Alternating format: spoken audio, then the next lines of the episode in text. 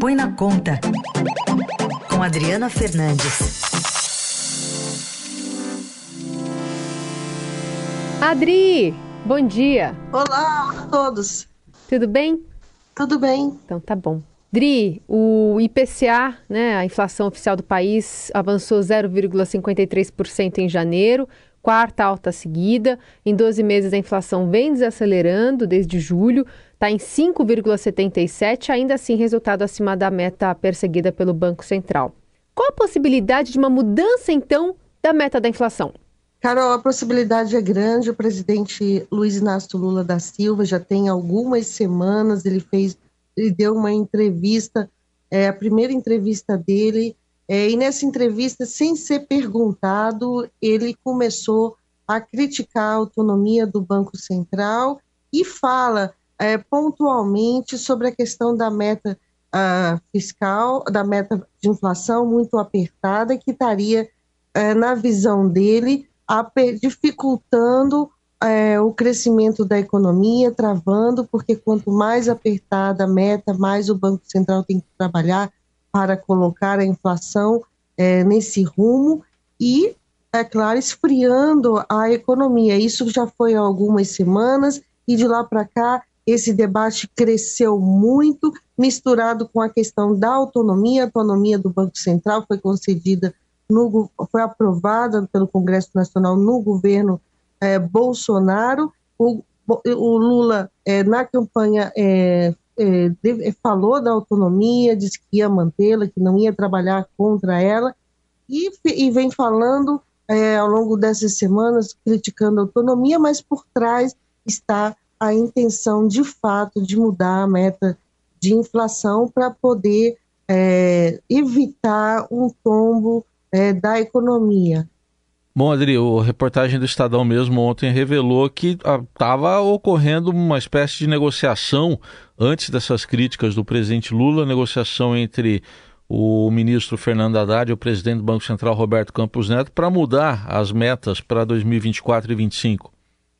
É, porque no meio dessa confusão, Raíssa, dessa, desses ruídos todos sobre autonomia, é, meta de inflação, há uma crise instalada entre o governo e Campos Neto. Ele é visto ah, como um integrante, um, um, um, integrante do governo Bolsonaro no governo Lula.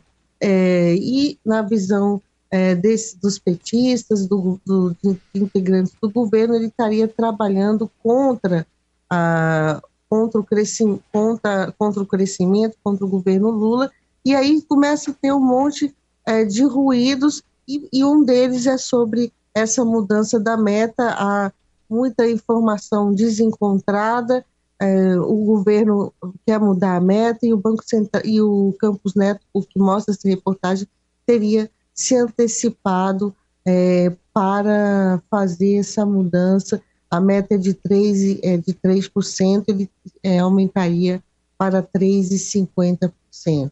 E aí já seria suficiente, Adri? 2025. Oi? E aí já seria suficiente? E também gostaria que você explicasse para o nosso ouvinte que não está familiarizado com esse tipo de procedimento, como é que deveria ser esse trâmite, né? Tem é, essa decisão que precisa ser feita. Se o Banco Central não cumpre essa meta, ele precisa justificar por que, que não cumpriu, enfim, e já está faz algum tempo não conseguindo chegar lá. Eu vou explicar. O Brasil adota o que, é, o que é chamado de sistema de metas de inflação. O governo ele define essa meta é, para os próximos anos. Isso é definido pelo Conselho Monetário Nacional. O conselho no governo é, Lula é formado pelo ministro do Planejamento, no caso Simone Tebet, o ministro da Fazenda, Fernando Haddad, e o presidente do Banco Central. O presidente do Banco Central, vamos lembrar, ele ganhou, é, com a autonomia, ele ganhou um mandato.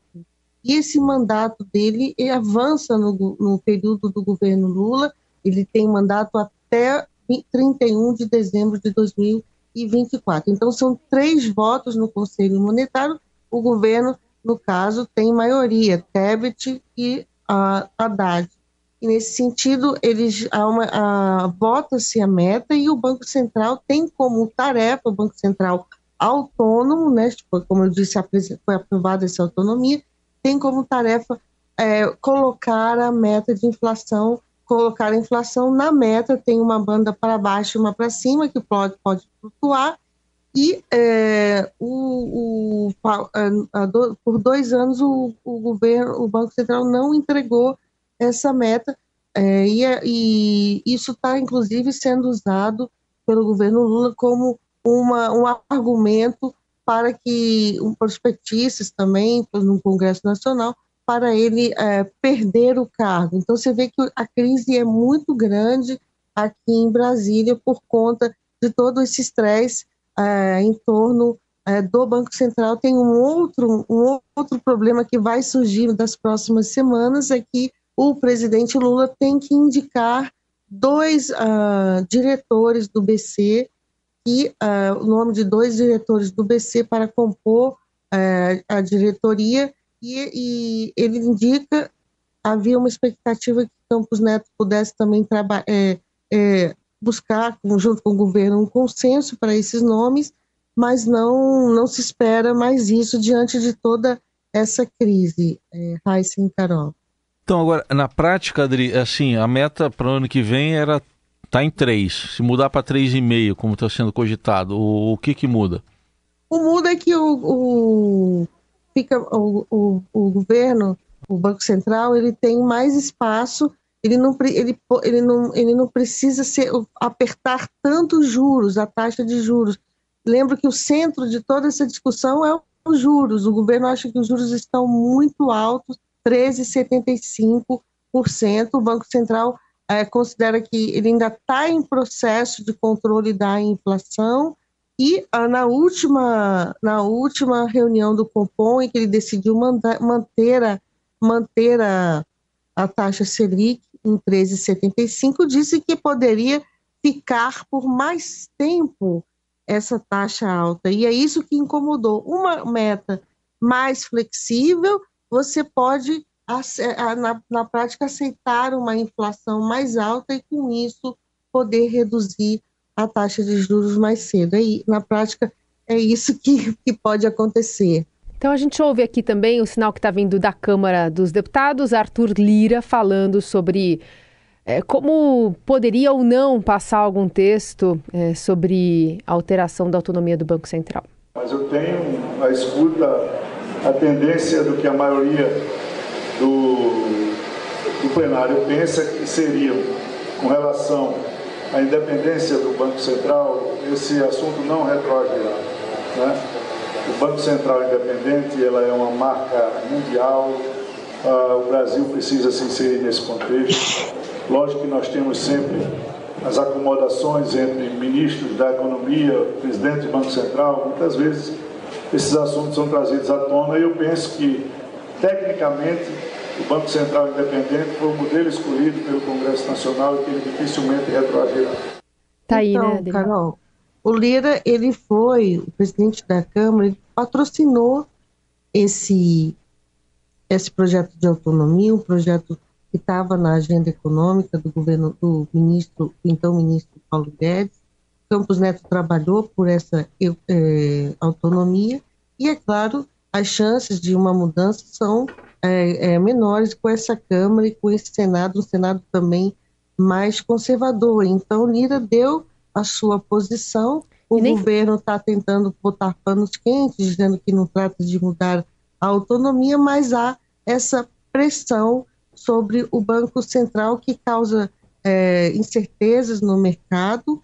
E esse é um ponto é, de fricção, e eu chamo a atenção, queria chamar a atenção, hum. é que toda, toda essa discussão, o que, que ela acaba acontecendo? Ela acaba é, colocando em segundo plano aquilo que poderia, inclusive, diminuir, a, a, abrir caminho para a redução dos juros, que é, é, votar as pautas econômicas, tem Sim. um plano de ajuste anunciado pelo ministro da Fazenda, tem uma reforma é, tributária para votar, um novo arcabouço fiscal, que foi a agenda colocada pelo próprio governo, e essa semana, semana de, de, é, de, negocio, de, de perdida nessa discussão sobre nessa, nessa crise que eu chamo de fabricada uhum. é, pelo, pelo governo, porque é, tem, tem pautas para votar, pautas. Eu vou contar aqui uma história para vocês. Eu estava numa